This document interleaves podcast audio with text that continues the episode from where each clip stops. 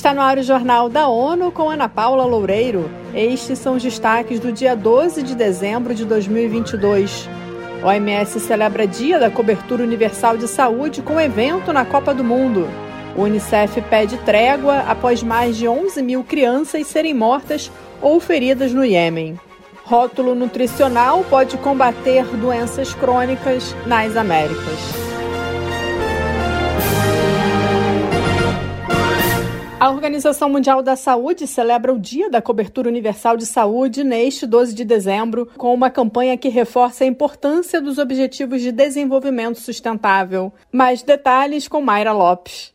As comemorações ocorrem durante as partidas semifinais da Copa do Mundo da FIFA no Catar, com uma apresentação de dança e música no palco principal em Doha. A agenda conta com a premiada coreógrafa ruandesa Sherry Silver, o cantor do hit I Like to Move It, música da campanha, além dos jogadores de futebol e embaixadores da boa vontade da OMS, o centroavante Didier Drogba e o goleiro brasileiro Alisson Becker, que também joga no Liverpool. Falando em inglês, Becker pediu às pessoas que façam sua parte para garantir a saúde de todos. Let's all be active and play our part to make health for all our number one goal da ONU News em Nova York, Mara Lopes. A OMS ainda busca promover o aumento da atividade física por meio de um treino de dança, realizado um dia antes do lançamento da campanha Bring the Moves, ou Mova-se, em tradução livre para o português, durante as semifinais de 13 a 14 de dezembro.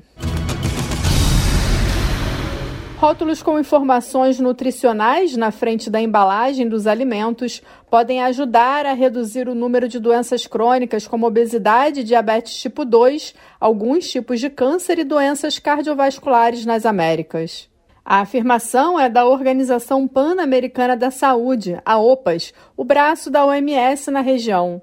Em todo o mundo, as doenças crônicas matam pelo menos 41 milhões de pessoas anualmente. Nas Américas, são 5 milhões e meio de óbitos por essas enfermidades todos os anos. A aposta da agência da ONU tem como base a publicação de um estudo na revista The Lancet, publicado no início deste mês sobre como melhor gerir os rótulos nutricionais em produtos. A informação ajuda consumidores na região a escolher melhor o que ingerem. Quase oito anos desde o agravamento do conflito no Iêmen, mais de 11 mil crianças foram mortas ou feridas no país. Somente entre julho e setembro deste ano, pelo menos 74 menores apareceram na lista de mortos ou feridos por minas terrestres. No total, 164 foram vítimas desse tipo de explosivo. Mais informações com Mônica Grayle. As Nações Unidas informam que o número pode ser ainda maior, uma vez que as milhares de crianças mortas ou feridas pertencem a um grupo de incidentes que foram verificados pela ONU.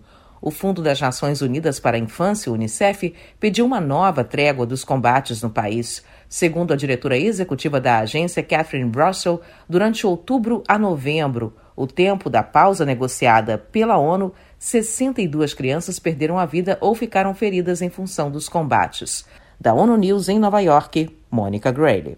Uma outra consequência da guerra é a insegurança alimentar. Mais de 2 milhões de menores sofrem de desnutrição aguda e estão lutando para sobreviver.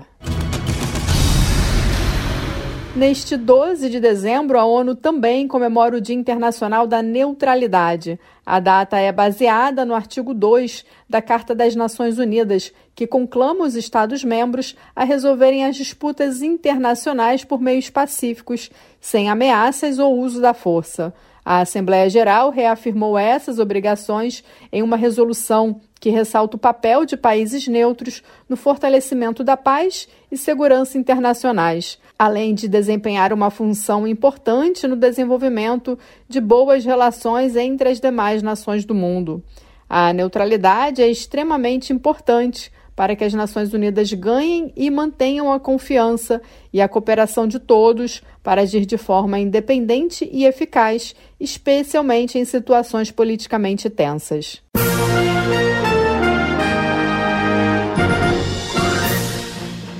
Esse foi o Jornal da ONU. Confira mais detalhes sobre essas e outras notícias no site da ONU News Português e nas nossas redes sociais. Siga a gente no Twitter